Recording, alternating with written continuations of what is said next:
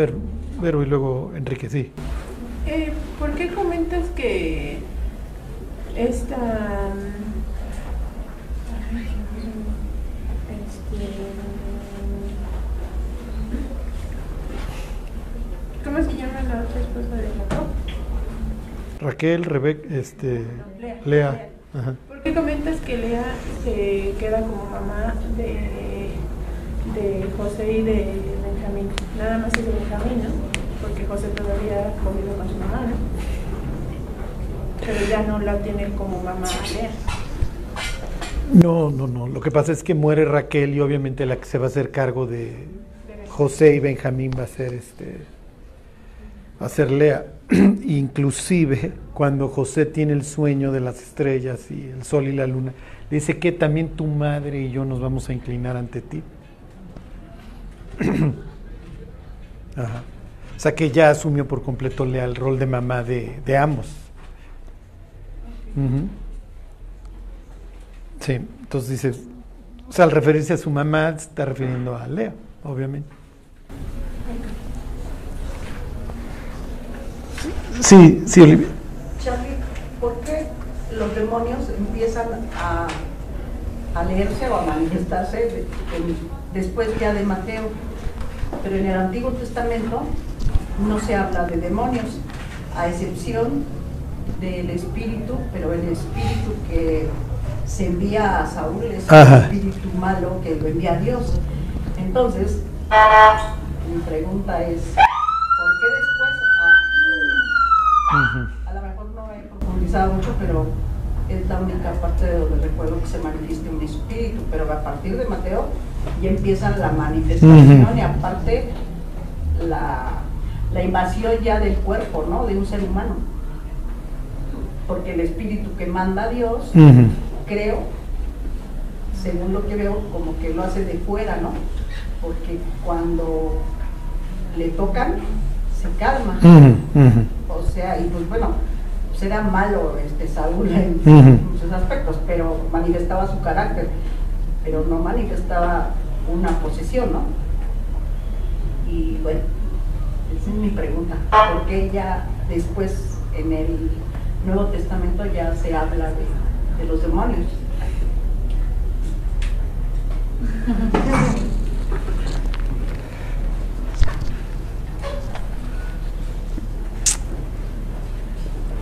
A ver, váyanse al Salmo 106.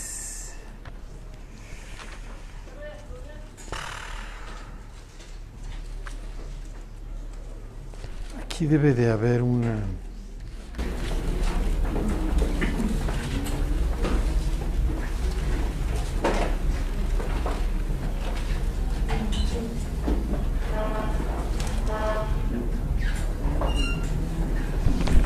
Y luego esto es el 37.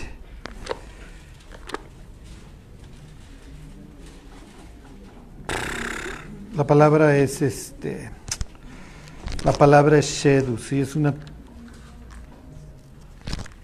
Es un vocablo, este. Miren, no soy experto en lenguas semíticas, pero es un vocablo este acadio que de- denota este.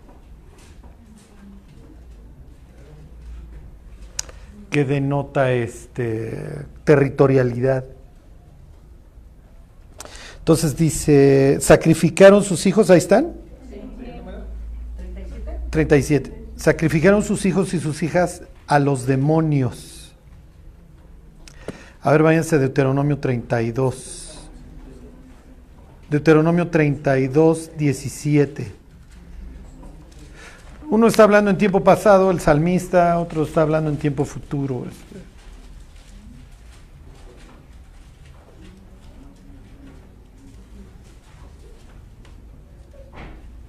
De lo que iba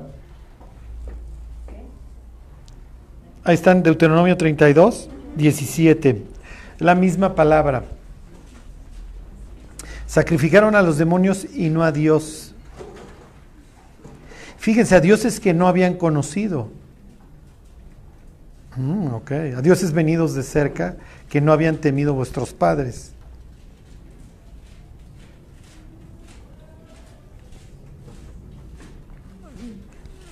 A ver, díganme un pasaje del Antiguo Testamento en donde se mencione a Satanás. Job. Job, muy bien. Vino Satanás también entre ellos.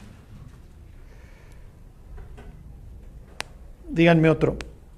Ahí trae el prefijo, ¿se acuerdan? Vino el Satán. Entonces los judíos dicen, no, está hablando del procurador, no está hablando de una persona, es simplemente es un ser celestial que la está haciendo de acusador hoy. No, yo no estoy de acuerdo con esa interpretación. Ahí está el Satán, ¿no? Vino. Díganme otro.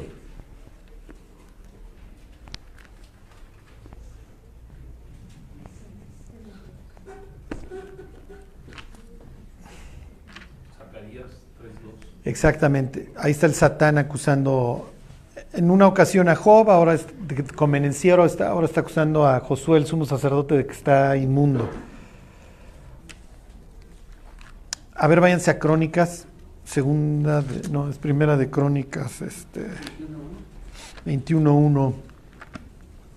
Aquí no tiene prefijo, aquí no dice el Satán, aquí se levantó Satanás. Toda la interpretación de que no es un nombre propio, porque pues, tú no te llamas el Carlos, pues no, aquí eso cae por tierra, porque aquí no trae. Aquí no es pero el Satán, aquí es pero Satán. ¿Ok? En el original. Dice, pero Satán se levantó contra Israel e incitó a David a que hiciese censo de Israel. Esto presenta cualquier cantidad de problemas. Ahorita no entramos con segunda de Samuel, porque en segunda de Samuel el que prueba es Dios. que está harto es Dios. Bueno, ¿por qué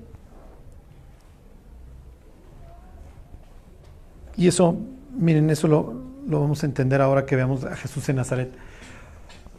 Piensen en la, pregunta de Olivia, ¿qué sucedió? ¿Por qué todo el mundo está poseído en, en los evangelios y nadie está poseído acá? Ajá. Como que esa sería nuestra visión. Acuérdense, a ver, váyanse a Daniel 10. Cuando la Biblia habla de estos dioses que no habían temido vuestros padres, ¿qué implica? Que estoy teniendo contacto con seres que yo no conocía, ¿sí me explico? Pero que de alguna manera invité. ¿A dónde los invité? A la tierra de Dios.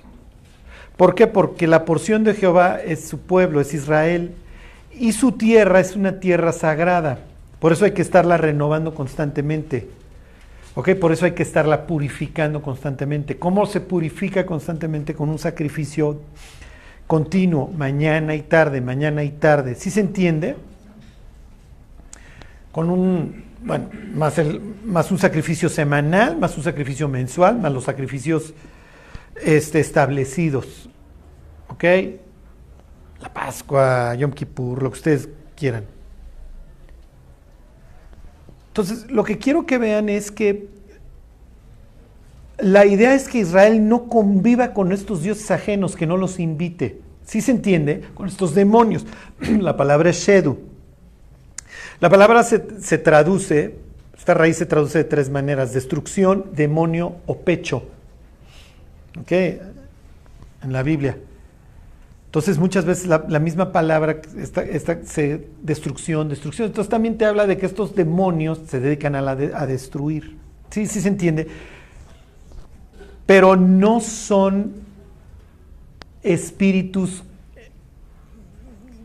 los, no son los mismos espíritus que nos encontramos en el Nuevo Testamento, es lo que les quiero decir. ¿Por qué no? A ver, esto me lo preguntaron hoy. Este, ¿Ya se fueron a Daniel 10?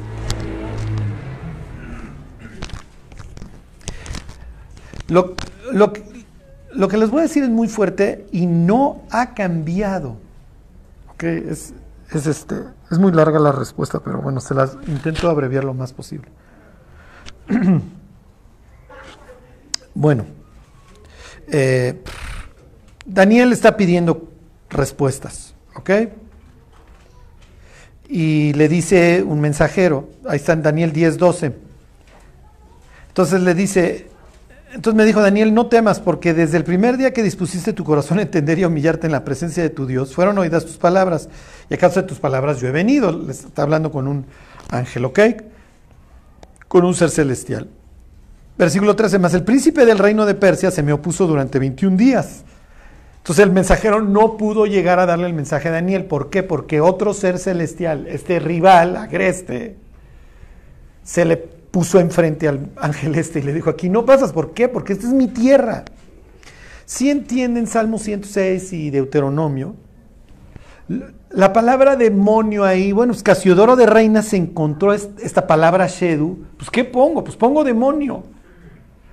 ¿Sí me explicó? Pudo haber puesto, pero, pero ser, dioses ajenos pudo haber puesto. Sí, pero no es lo que dice, dice Shedu, entonces lo voy a traducir a demonio. ¿Ok? entonces, acuérdense que el mundo está dividido.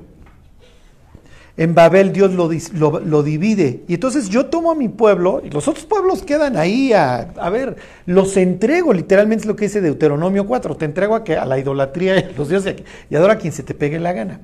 El problema de Israel es que cuando empieza a ver a dioses rivales por ahí, que sí existen, eso es lo malo, que pensamos, no, es que son ídolos y tienen ojos y no ven, sí, el representante, el muñeco. Pero el ser celestial anda por ahí y al grado que si Dios despacha a un ángel este y no le deja pasar este, no pasa. ¿Sí se entiende? Un día yo menciono esto de dioses rivales, Jehová no tiene rival, pone alguien en el YouTube. ¿Sí me explicó? Sí los tiene, es lo que dice la Biblia. Se le oponen, no deja pasar a sus ángeles. Claro, este es uno de ellos. Pues este, oye, voy a ir a ver a un israelita que está metido ahí en Babilonia. Pues te felicito, amigo, pero Babilonia, si estuviera en la tierra de Israel, pues que vaya. Y además la tierra de Israel ya quedó hecha desde los asirios y luego, bueno, la invasión. Ok, entonces dice el 13, más el príncipe del reino de Persia, príncipe, díganme dónde se utiliza esta palabra príncipe para hacer referencia a rivales, a dioses malos. ¿Se acuerdan de Efesios 6:10? No tenemos lucha contra sangre y carne, sino contra qué? Pues sí, pues sí, pero nosotros no tenemos esta mentalidad. Ajá. Ok, dice, más el príncipe del reino de Persia se me opuso durante 21 días, pero aquí Miguel, uno de los principales, tuvo que venir uno grande, uno de los principales príncipes vino para ayudarme y quedé ahí con los reyes de Persia. No pasó. Entonces hasta que vino Miguel a franquearle el paso, ya pasa. ¿Sí se entiende? Ok. Váyanse a Efesios 6.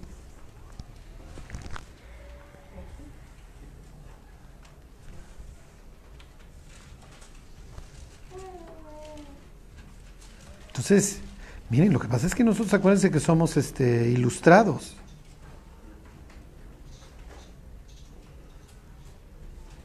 Entonces, nosotros no creemos en todo un mundo espiritual. Ok. Entonces dice, Efesios 6:10, ¿dónde estoy? Este. Dice, por lo demás, hermanos, ahí están, fortalecidos en el Señor y en el poder de su fuerza, vestidos de toda la armadura de Dios, bla, bla, bla. Este, versículo 12. Porque no tenemos lucha contra sangre y carne. busquen la palabra demonio, ¿ok? Sino contra principados, contra potestades, contra los gobernadores de las tinieblas de este siglo, contra huestes espirituales de maldad en las regiones celestes. ¿Alguien vio la palabra demonio? No, ¿por qué? Porque no está en el radar de Pablo. ¿Ok? No está. ¿Quiénes son los demonios para Pablo? ¿Quiénes son los demonios para un israelita? No. Los hijos de los ángeles. Exactamente. Se metieron los ángeles con las mujeres y lo que nació fueron estos gigantes. Y cuando se morían, estos espíritus andaban por ahí exactamente, buscando reposo, diría Jesús. Entonces, ni eres humano ni eres ángel. Entonces, te voy a juzgar cuando juzgue a tu papá. Si se entiende, a tu papá lo encarcelo, tu papá no va a andar suelto. Y en Apocalipsis 9 le vuelvo a abrir la escotilla. Pero lo guardo en el, en el abismo. ¿Ok? Entonces ustedes pues sigan ahí haciendo lo que se les pegue la gana. Ok, hubieron ángeles que no se metieron con mujeres, pero aún así se rebelaron. Ejemplo, Daniel 10. ¿Sí se entiende? Entonces, ¿qué es lo que sucede? Y esto enchila a la gente. En el Nuevo Testamento, está bien, hay veces en donde bajo un mismo término, el término demonio, metes al diablo, ¿me explico? Metes a los seres, estos celestiales rivales que se oponen a Dios, metes a los hijos de los ángeles, ahí échenlo a todos, está bien. A ver, les voy a preguntar, ¿un suru es un carro? Sí, pero no todos los carros son surus, tienen género y especie. ¿Ok? Entonces hay veces que a ver, avienten todo en demonio. Sí, pero tienes demonio en estricto sentido, el hijo de, los ángeles. Y tienes un demonio en sentido general que es un ser celestial que se opone a Dios. Y entonces, pues échenlo todo ahí. También los demonios creen y tiemblan. A ver, Santiago, ¿a quién te estás refiriendo? Pues estoy aventándolos a todos. ¿Ok? A ver, váyanse. Denle vuelta a la derecha, váyanse a Colosenses 2.15.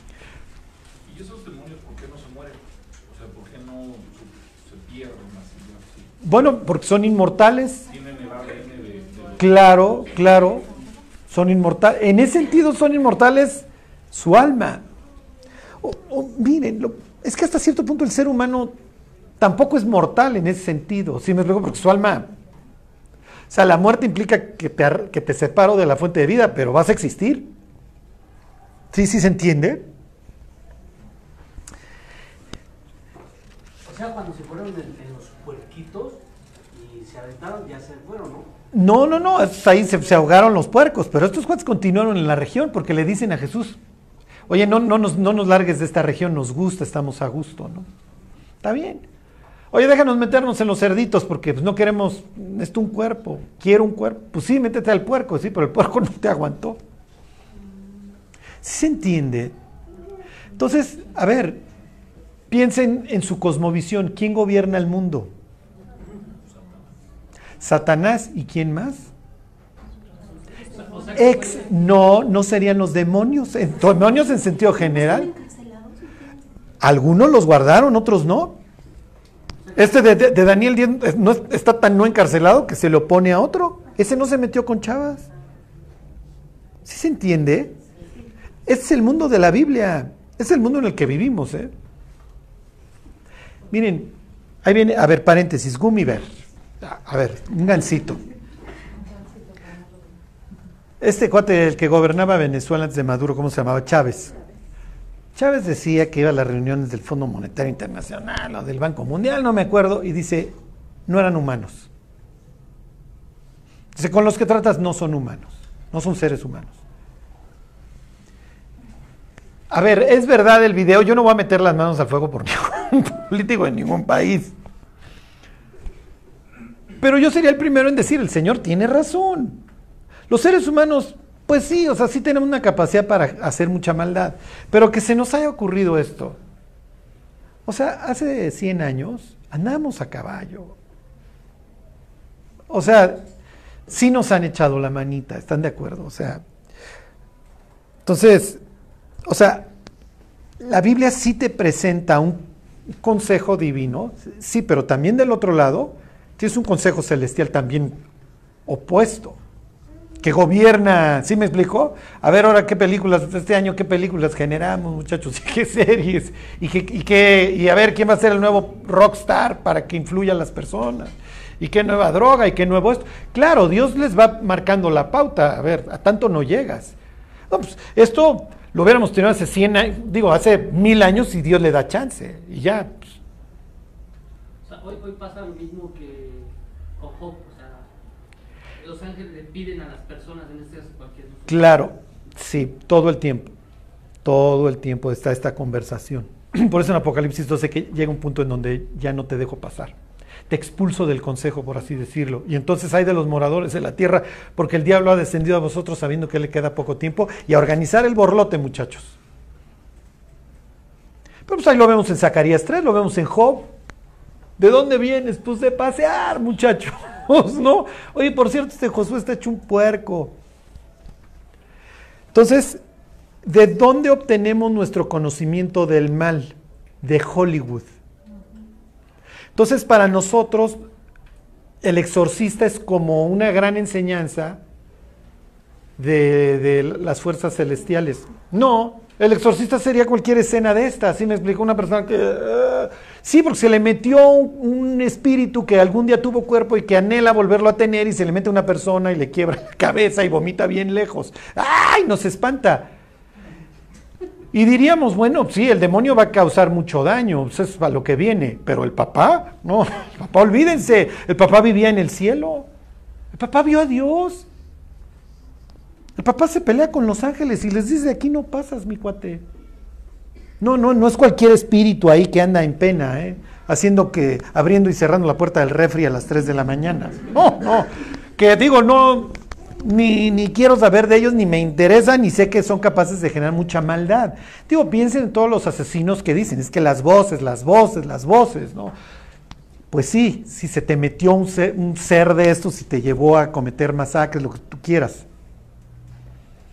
Pero el papá diría, sí, sí, mis hijos andan por ahí medio sueltillos, o mis sobrinos, porque yo no los generé. ¿Sí? Un hermano mío que guardaron los generó.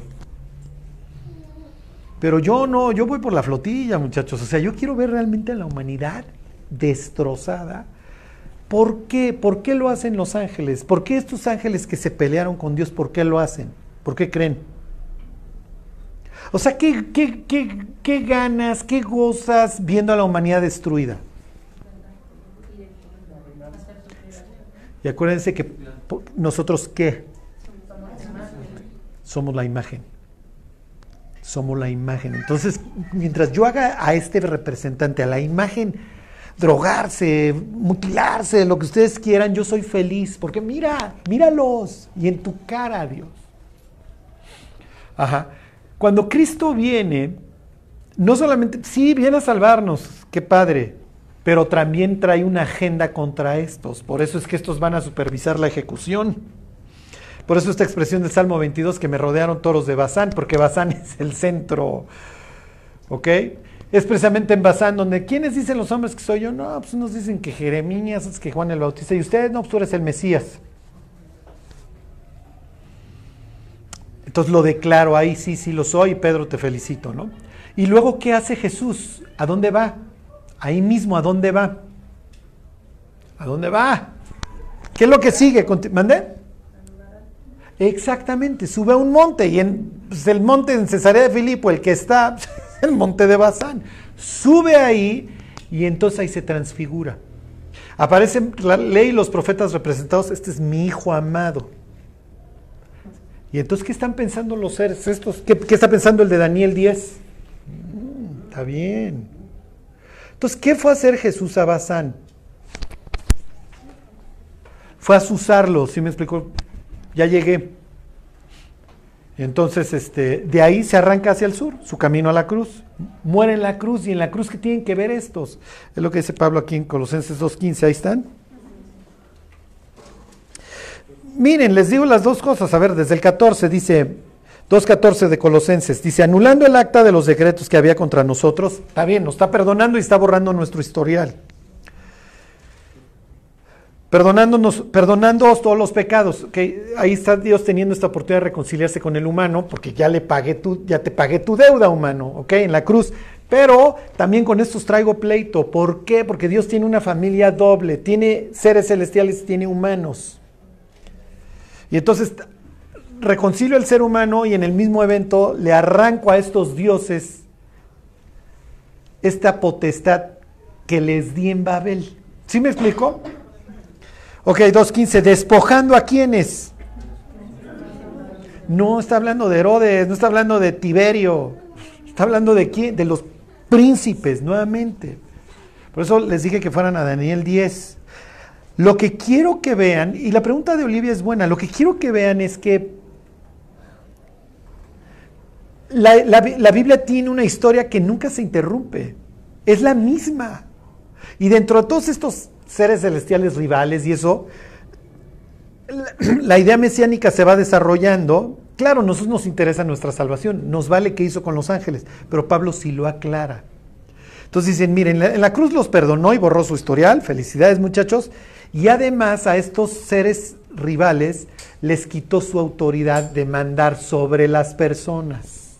Y entonces eso le da la oportunidad a los gentiles, a las, a las otras naciones, a incorporarse al pueblo de Dios. Ahora váyanse a Deuteronomio 4. ¿Por qué? Porque literalmente en Babel Dios dijo, pues, saben que muchas, pues ahí la ven, ya estoy harto de ustedes y yo agarro a mi super Abraham y a mi super Sara, par de infertilotes, bueno, Sara infértil, y este, y con ellos yo hago mi pueblo y púdranse. Oye Dios, pero yo sí me quiero ir al cielo. Está bien, pero te tienes que incorporar a este pueblo. Si quieres celebrar la Pascua, tienes que creer en mí. Y la forma en que lo vas a hacer va a ser circuncidándote. Ahora, aún así, pues sí, el Malaquías dice que en todos lados se me ofrece incienso ¿no? y sacrificio. O sea, el conocimiento de Dios, como diría el Salmo 19, a través de la creación, sí funcionaba. Oye Dios, pues yo no quiero, yo no quiero a Huitzilopochtli, yo no quiero a Tlaloc, yo sé que debe de haber el grande. Por eso, muchas veces en el contexto de gentiles, ustedes van a encontrar la palabra el león, que quiere decir el altísimo, que está sobre todos los otros dioses. ¿Ok? Entonces, la, la, Biblia hebrea no es monoteísta, es enoteísta, que quiere decir que hay varios dioses, pero hay un superior, ese superior es Jehová. Ok, entonces Deuteronomio 4. Ahí están.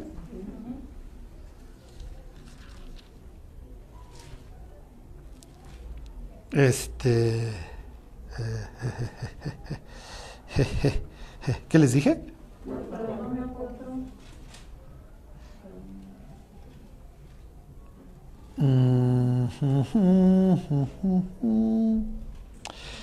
¿Dónde está que los largó este?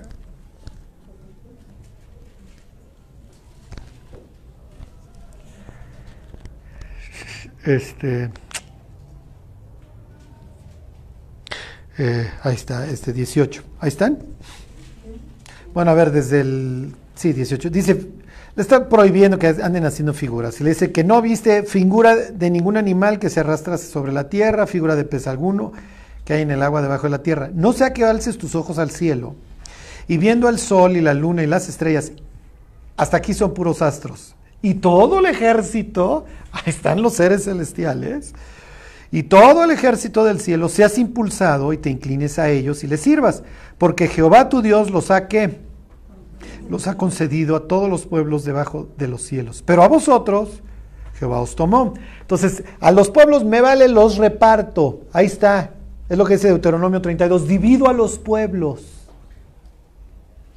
Y les asigno sus diversos dioses. Está bien. Ya, ya, ya. Y si quieres adorar al sol, la luna, a Huitzilopochtli, Tlaloc, al que se te pegue la gana, felicidades. Es lo que dice Pablo a los atenienses. A ver, muchachos, Dios les ha prefijado los límites de su habitación con un propósito. A ver, váyanse a Hechos 17. Ya, pues si ya les voy a explicar todo este, la cosmovisión se las termino de explicar.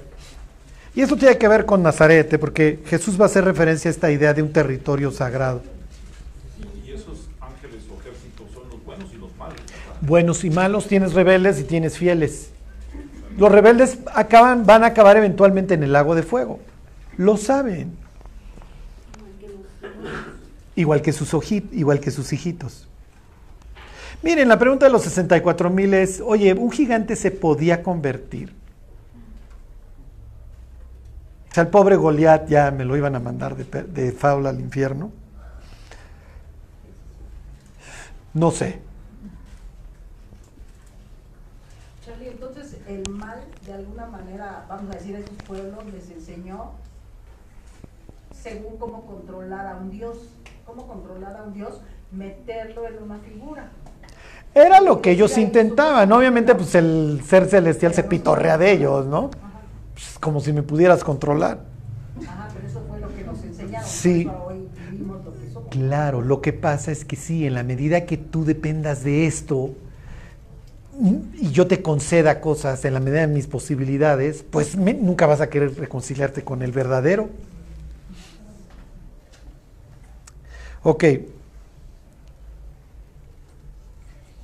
Fíjense, dice Pablo 17, 24, ahí están. El Dios que hizo el mundo y todas las cosas que en él hay, ¿a qué apela Pablo siempre que, le predica a los gentiles? Y es la constante, así predica en Iconio, así le predica a estos, este, siempre va a ser a la creación, porque es el instrumento que Dios utiliza para el gentil. Entonces, llego a Atenas y no te voy a echar un rollo de, a ver, vamos a estudiar la Biblia, muchachos. No, te voy a decir que voltees y que partas de la base de que efectivamente hay varios dioses. Esos cuates adoran hasta el Dios no conocido, por si se nos fue alguno. ¿No? Fíjense, el 23 dice, porque pasando y mirando vuestros santuarios, hay también un altar en el cual estaba esta inscripción al Dios no conocido. Vámonos por todos, muchachos. Y si se nos fue alguno, pues ahí lo ponemos por default. Al gentil, lo, lo que Dios emplea para predicarle al gentil, y, literalmente lo, lo, considera una voz, por eso dice que hasta el fines de la tierra salió la voz de ellos, en la creación. ¿Por qué? Porque Dios está diciendo, a ver, mi cuate, felicidades, qué bueno que tú adores a Tlaloc y que cuando se le pegue la gana te haga llover, y a Huitzilopochtli, cuando estás comiendo Tlaxcalteca, dices, ah, es que Huitzilopochtli nos ayudó en la guerra. Pues sí, tienes una serie de divinidades ahí que tú adoras, pero debe de haber uno que hizo todo. Dios se refiere a sí mismo como el que hizo todas las cosas que están en el cielo y eso, pero donde ustedes van a encontrar ya un tratado de creacionismo constante, constante, es en Isaías 40 en adelante. ¿Por qué? Porque los israelitas, Isaías 40 en adelante es literatura de la, del exilio. Y como ya empiezan a haber imperios globales, le hace los persas, que, que tienen un solo Dios como es Aura Mazda, entonces Dios se dirige a su pueblo como el que hizo todas las cosas. ¿Sí me explico? Como el creador, para que cobren ánimo. A ver, no, ustedes ya viven bajo un imperio global que va desde la India hasta Egipto, que está unificado o que quiere ser unificado por un, una sola divinidad. Pero yo quiero que recuerdes tú, israelita, que yo hice todas las cosas, que yo hice el cielo y la tierra. Casi, casi ya te estoy tratando como gentil porque ya estás bien influidote del mundo global. Ok, entonces dice 17:24, el Dios que hizo el mundo y todas las cosas que en él hay. ¿A qué quiere llevar Pablo al, al ateniense? ¿A dónde lo quiere llevar? A que, mira, tú tienes una serie de divinidades, ya te vi, las acabo de ver. Pero seguro hay alguien que está por encima de todos. ¿Sí se entiende? Porque alguien tuvo que haber hecho todas las cosas, ni modo que, a ver, Zeus, tú haces el cielo, y a ver, tú, Neptuno, tú haces el mar, y a ver, tú, Vulcano, tú haces los... No, no, a ver, uno tuvo que haber, se le tuvo que haber ocurrido todo este lugar en donde vivimos. Aunque tienen por ahí filósofos locos, no me acuerdo, Heráclito, ¿cómo se llamaba? Tales de Milet, uno de estos, que hablan de la generación espontánea, o sea, de que no hay un creador, sino que todo brotó de la casualidad. Para ellos el mundo siempre va a girar alrededor de los dioses. Realmente esto de que de un mundo sin Dios empezó hace 500 años en la historia de la humanidad. No, es, es muy nuevo que la gente no piense en Dios. Ajá. Y realmente, pues échenle unos 300 años máximo, sacar a Dios de las aulas de todos lados y empezar el racionalismo. Ajá. Bueno, entonces les dice Pablo, el Dios que hizo el mundo y todas las cosas que en él hay, siendo Señor del cielo y de la tierra, no habita en templos hechos, por manos humanas, ni es honrado por manos de hombres como si necesitara de algo, pues Él es quien da a todos vida y aliento y todas las cosas. Y de una sangre ha hecho todo el linaje de los hombres. Ok, entonces aquí tienen el, está refiriéndose a un, a un ancestro común. ¿Ok? Entonces, él, él está pensando en, una creación y está pensando en Adán. ¿Ok? Y de una sangre hecho todo el linaje de los hombres para que habiten sobre la faz, sobre toda la faz de la tierra. Este era el proyecto, bájense del arca y dispérsense, pero no lo hicieron. Y les ha prefijado el orden de los tiempos y qué? Y los límites de su habitación. Entonces, a ver, Dios los repartió. ¿Cuál fue el propósito de Dios? ¿Fue nada más punitivo de, a ver, hiciste una torre porque querías vengarte del diluvio? No. Quiero retrasar tu avance tecnológico porque si no adelantamos Apocalipsis 16, juntar a todas las naciones contra mí. Los divido, divido sus lenguas y tú te vas para Hawái y tú te vas para Alaska. Sí me pego y tú te vas para otro lado. con un propósito. A ver, yo soy un piel roja en, no sé, ¿qué les gusta? Este, en Oregon, hace 500 años. Y adoramos aquí al tótem y lo que ustedes quieran y al ave de trueno, ustedes quieran. Pero un día yo, pluma blanca, me pongo a pensar y digo, bueno, pues a alguien se le debe haber tenido que ocurrir todo esto. Además el sol sale todas las mañanas por el mismo lado. Y la osa mayor y la esta y la otra y la estrella del norte que me sirven para guiarme. Y el búfalo que me como, a alguien se le tuvo que haber ocurrido. ¿Y si hay un solo creador? Y entonces, ¿qué haría Gran Pluma Blanca? Inicia un proceso que es el que va a narrar Pablo para que busquen a Dios.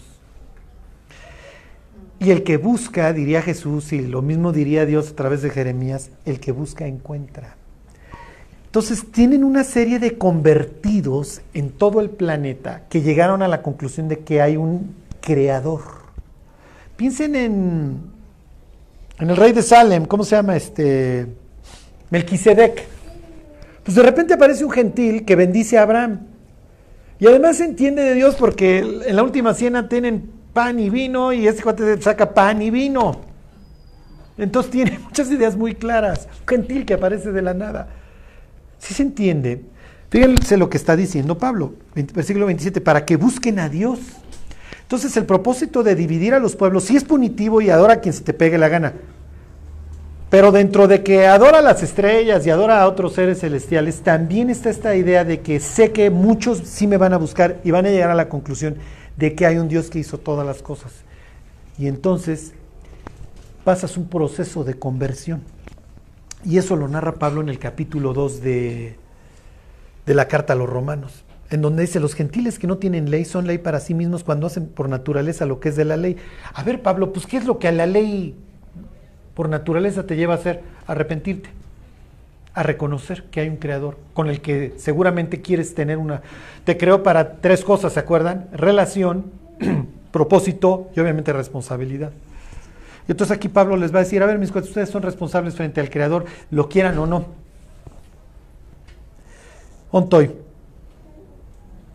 Ok, versículo 27, para que busquen a Dios y en alguna manera palpando puedan hallarlo. Y luego aclara, aunque ciertamente no está lejos de cada uno de nosotros. ¿Por qué? Y aquí Pablo les va a acreditar de alguna forma, ahí voy, ¿eh?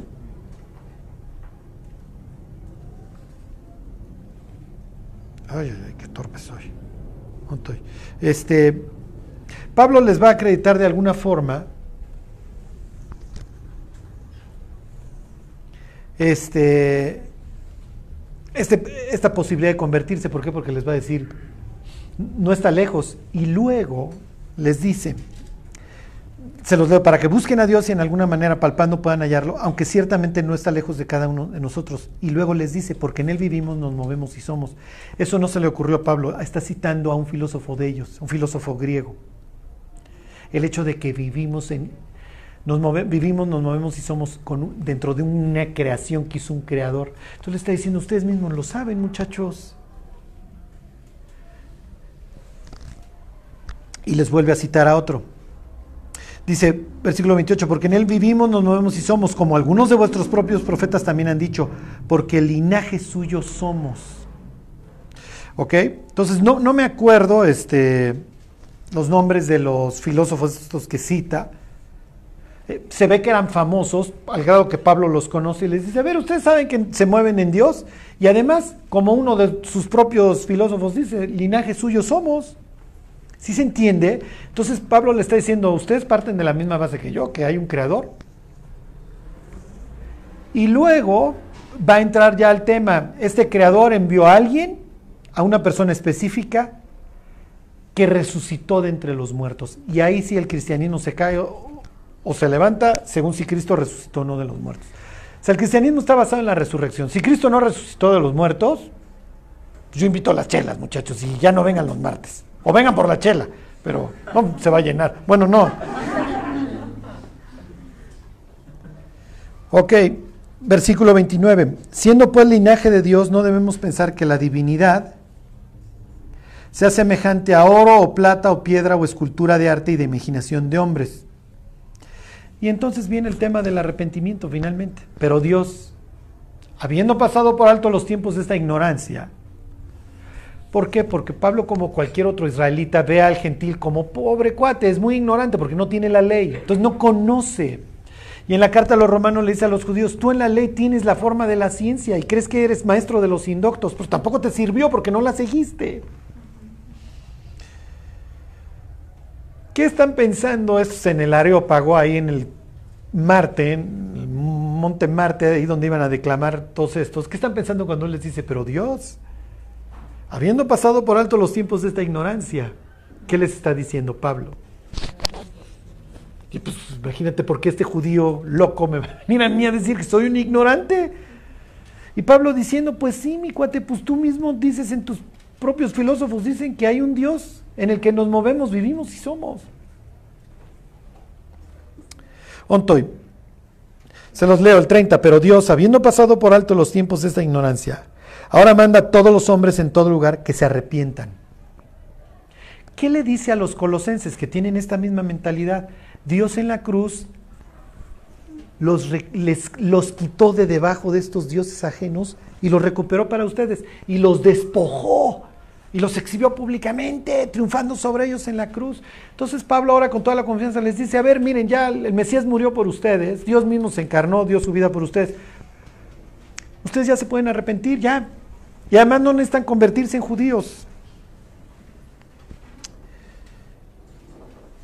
Se los vuelvo a leer, pero Dios, habiendo pasado por alto los tiempos de esta ignorancia, ahora manda a todos los hombres en todo lugar que se arrepientan y viene el juicio.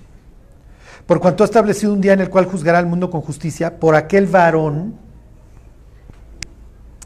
no menciona el nombre de Cristo. Dicen algunos que había un filósofo que tenía un nombre muy parecido y entonces no quiso confundirlos. Para saber, lo que, que, y a Pablo le valdría hasta cierto punto, lo que quiero que sepas es que, a ver, mijo, eres un gentil, ahí tienes la creación. Y te quiero decir dos cosas. Número uno, que te arrepientas. Y número dos, que si no lo haces vas a ser juzgado por un varón a quien este creador designó. Y este varón tiene una característica que no tiene nadie más en toda la humanidad, que es que se levantó de entre los muertos.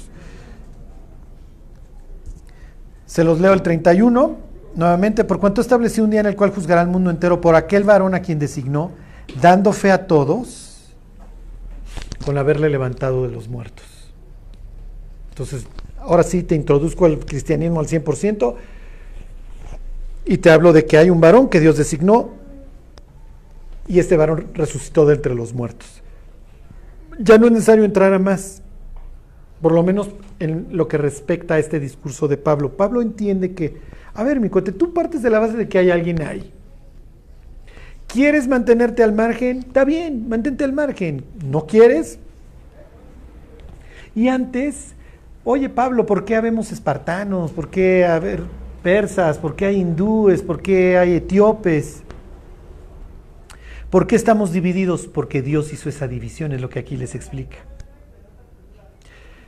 Pero Dios es un Dios no solamente de, de los israelitas, sino de todos. ¿Ok? A unos les dio su ley, no funcionó. A otros les dio la creación, ¿qué creen? No funcionó. Entonces, ¿cuál es la idea, Pablo? Que hay ciertas personas que responden, tan tan. Hay ciertas personas que responden, judíos y gentiles. Unos tienen la ley y le responden al Dios que les dio la ley. Otros no la tienen, pero le responden al Dios que les mostró la creación. Es la, de eso trata la carta a los romanos, aunque ustedes no lo crean. De eso trata. Sí. Es que es desde Israel, ¿no? Cuando pues no creían en, Dios y cuando se fue Israel, eh, pues ya no creían. Lo que quieren es ver, o sea, a ver, si podría ser un, un santo, un, que ellos querían. No, miren, miren, pues los gentiles, tanto unos, tanto unos como otros, pues Dios los tacha de, de, de idólatras. Por eso en la carta a los romanos viene esta expresión en donde Pablo dice, ya hemos acusado a quienes, a judíos y gentiles, que todos están bajo pecado. No funcionó. A ver, te doy la ley, la transgredes, no te la doy, vives como un bárbaro. Y entonces, si se acuerdan en el capítulo 1, Pablo va hablando de la degradación del ser humano. Y entonces tuvieron la creación, negaron al Creador, prefirieron adorar a, la- a las criaturas antes que, que al Creador, y entonces viene un, cada vez un descenso. Entonces Dios los entrega, Dios los entrega, Dios los entrega, y luego ya viene la lista, estando atestados de toda injusticia, fornicación, avaricia, este, sin afecto natural, implacables, todas estas eh, expresiones. Termina de decir cómo la humanidad se pudre, acaba hablando de que ya realmente hay un gozo al final de todo esto por la maldad, quienes habiendo entendido el juicio de Dios, que los que practican tales cosas no solamente son dignos de muerte, dice, sino que también que, ¿se acuerdan? Se complacen con los que las practican. Y entonces ya se arranca capítulo 2. El juicio de Dios es ineludible para cualquier ser humano. ¿Quién eres tú que juzgas a otro? Porque tú en lo que juzgas a otro te juzgas a ti mismo. Y a ver, tú israelita, tú tienes la ley. Y con la ley en la mano infringes la ley. Y entonces entro al capítulo 3 como está escrito, no hay justo ni a un uno, no hay quien haga el bien, no hay ni siquiera uno, ni judíos ni gentiles. Entonces Dios tiene que mandar al Mesías que muere por quienes, por unos y por otros. Y entonces hace esta nueva creación que es la iglesia. Y entonces vienen todas estas exhortaciones en el capítulo 8 para que la iglesia viva en el Espíritu. Y así termina. ¿Sí me explico? A ver, unos guardan el sábado porque se hicieron judíos y gentiles. Felicidades, guarda el sábado. Unos no lo guardan, felicidades. Unos comen puerco, felicidades, comen puerco. Otros no comen puerco, felicidades. Pero ahora son uno solo. Y si se acuerdan, la carta acaba de forma, pues magistral diríamos, porque se dedica a saludar a personas. Les recomiendo a Febe, la diaconisa, Sencreas, Aristarco, fulano, mengano, perengano.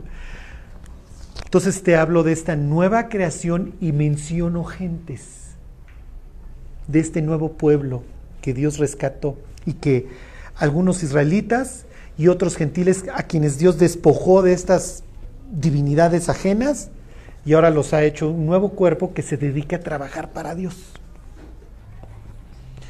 Aquí pues, todos somos más mexicanos que el mole. No, no hay ningún hebreo, no. O sea, aquí seríamos todos, pues, tragamos puerco, ¿sí? Si viniera aquí Salomón Gelfar y dijera, ay, no, muchachos, a mí sí me cuesta trabajo el puerco, es como si ustedes van a China y comen chango, pues no. O perro, no, no, bueno, en sus taquerías sí lo comen, pero no, no abiertamente, o sea, no. O sea, es con mucho achiote, ¿no? Para que no sepa, sirloin, sirloin.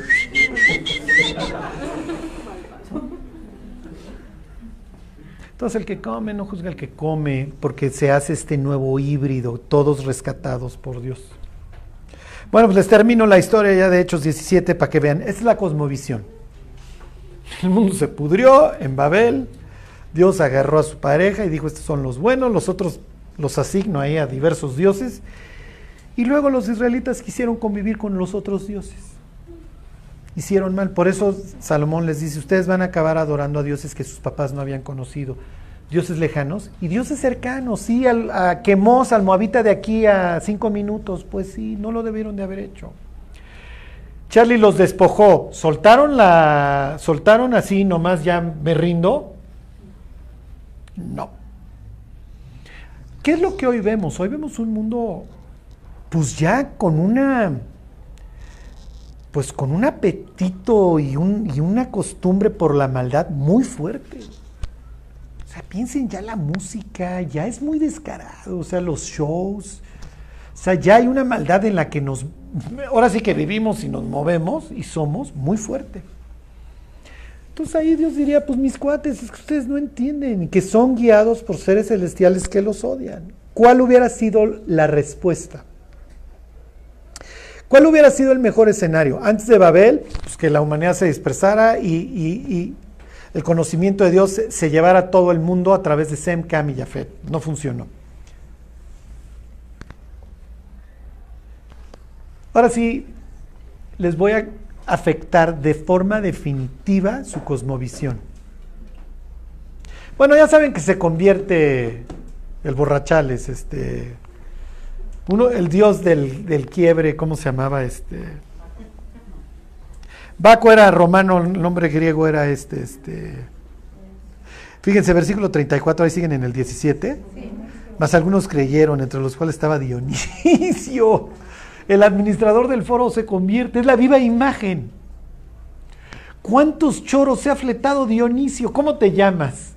Esto es como si eres el Chelas, literalmente. ¿Cómo te llamas? Chelas. Dionisio. ¿Y a qué te dedicas? Administro el foro, le doy el lugar a los diversos exponentes. Y hoy vino el más loco, hoy vino el más enfermo, el judío ese. Y nos aventó un choro increíble. He escuchado cualquier cantidad de idioteces toda mi vida, pero pasó un tipo y me dijo, deja de hacerte tarugo y arrepiéntete. Porque lo que ha destruido tu vida es el pecado y no te hagas tiololo. Esto, estas cosas, el hígado, el iris, no suceden por casualidad. Digo, felicidades, qué bueno que te lo restreguen en clase de biología todos los días y que Richard Dawkins y el que ustedes quieran. Pero que de las piedras salió el melón y el cuate que se lo come, cuéntenme una de vaqueros. Son ganas de, ah, ¿verdad que no hay sol? ¿Verdad que no hay sol? Ahí les va. Ustedes van a tener a reyes en Israel que de alguna manera quieren juntar a las doce tribus debajo de, un, de una sola divinidad, Jehová. Van a luchar por eso. Y los tres por antonomasia, los tres jefazazazos, se llaman David, Ezequías y Josías. Si tú les hubieras preguntado, ¿qué estás intentando hacer?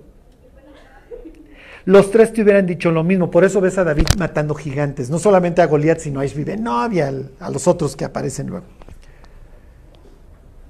Los tres te hubieran contestado lo mismo. Estoy haciendo una tierra sagrada. ¿Una tierra Sagrada. Si yo lo logro, si yo logro implantar la ley de Dios en esta tierra y que hagamos el sacrificio diario, semanal, mensual y los establecidos, y cada uno de mis súbditos lo cree, nunca jamás va a haber otros dioses. Entonces voy a establecer el país perfecto. No hay Katy Perry, no hay Madonna, no hay fútbol americano, no nos interesa el deporte, como dice el Salmo, Dios no se goza en la agilidad de las personas, no le importan un bledo. Eh, tengo un sitio perfecto tengo el, tengo el lugar perfecto, tengo el lugar ideal, porque los otros dioses los mantenemos afuera al no invitarlos. Y este, aquí no hay cantinas, no hay mota, no hay... Aquí todos somos felices. Imagínense un mundo en donde prácticamente no necesitas este, abogados, no estás médicos, no necesitas gente que dirima pleitos, porque todos tenemos esta idea y entonces la ley tiene ciertas cosas que nos impulsa. Si ves el güey de tu vecino este, tirados, lo ayudas. Este, si se le pierde algo, se lo devuelves. Tengo todas estas normas sociales. Este, no, no, no coseches toda tu tierra, déjale algo a los pobres. Perdona deudas cada X tiempo. Entonces no tengo gente endeudada. Eso es a lo que ellos aspiraron. Los tres fracasaron como ejotes, nos queda totalmente claro, pero en sus cerebros, a ver, ya nos dividimos, pero yo soy el rey Ezequías y voy a mandar mensajeros, vénganse a celebrar la Pascua, muchachos, y lo mismo hace. Piensen en Paquita, la del barrio, animal rastrero. Sí. sí. ¿Cómo le, o sea, piensen en, pero la serpiente era más astuta, más que todos los animales del campo. ¿Qué le está diciendo Dios al diablo? No lo baja de animal. Y luego le dice que se va a arrastrar. Miren, los cristianos llegamos, es que ahí tenía piernas y entonces le quitó las piernas, era como Salamán y se empezó a arrastrar. O sea, en ese se voltearían el diablo, Adán, Eva y Dios a decir, mis cuates tienen una imaginación muy loca. O sea, estamos hablando en metáfora. ¿Sí me explicó? Ustedes también lo hacen. O sea, cuando una chava le dice a otra, a ver, enróllate, enróllate. O sea, no estamos partiendo de la base que la otra chava acaba de perder sus miembros y se volvió serpiente. cuando le dice, te vas a arrastrar y vas a comer polvo todos los días de tu vida. Pues, hay cristianos que dicen, es que en ese instante se... Y el diablo diría, a ver, mis cuates, escuchen a Paquita, la del barrio. O sea, sí me está tratando Dios como literalmente un animal rastrero, me está condenando a la humillación. Y eventualmente como relámpago al mundo, o sea, te expulso y desciendo a la tierra. ¿no? Una pregunta, pero es Sí. dependiente. En el pasaje donde Satanás se encuentra con Jesús en el desierto y le dice, "Es- todo esto me fue dado a mí. Hay un pasaje que diga dónde Claro, sí, sí, sí, sí, sí. Sí, pues en el instante de la... Sí, sí, cuando los influye, porque es, a ver, mis cuates, ustedes ya hacen lo que les dice, pues ya. Ya, pues que los gobierne él. pero no lo dice explícit- explícitamente. No, no, no, no, pero luego sí Jesús se refiere como, pues el príncipe de este mundo, ¿no? El jefe. Y dirían, pues ¿quién lo hizo? Ustedes. Ustedes, que le creen sus ofertas. Pero es que el pobre ser humano no se da cuenta que es simplemente un peón en el tablero y que el diablo por quien, por quien, a quien quiere ofender es a Dios. Se goza dañando al humano, ¿no? Porque porta la imagen de Dios, pero... Bueno, pues vamos a, a orar. Y miren, bueno, pues ¿qué vamos a orar? Pues que Dios haga nuestra iglesia un sitio donde Dios gobierne y que gobierne nuestras vidas. Bueno, Dios te queremos dar gracias por tu palabra, Dios. Ayúdanos, Dios, a ver la vida a través de tus ojos y no, no de los nuestros, Señor. Ayúdanos a entender qué es lo que está pasando. A recordar, Dios, el destino de todos aquellos que no te conocen. Bendícenos, Dios, y Señor, ayúdanos a hacer luz en este, en este mundo. Danos una iglesia fervorosa, Dios, que, te ame a ti y que nos amemos entre nosotros. Te lo pedimos por Cristo Jesús. Amén.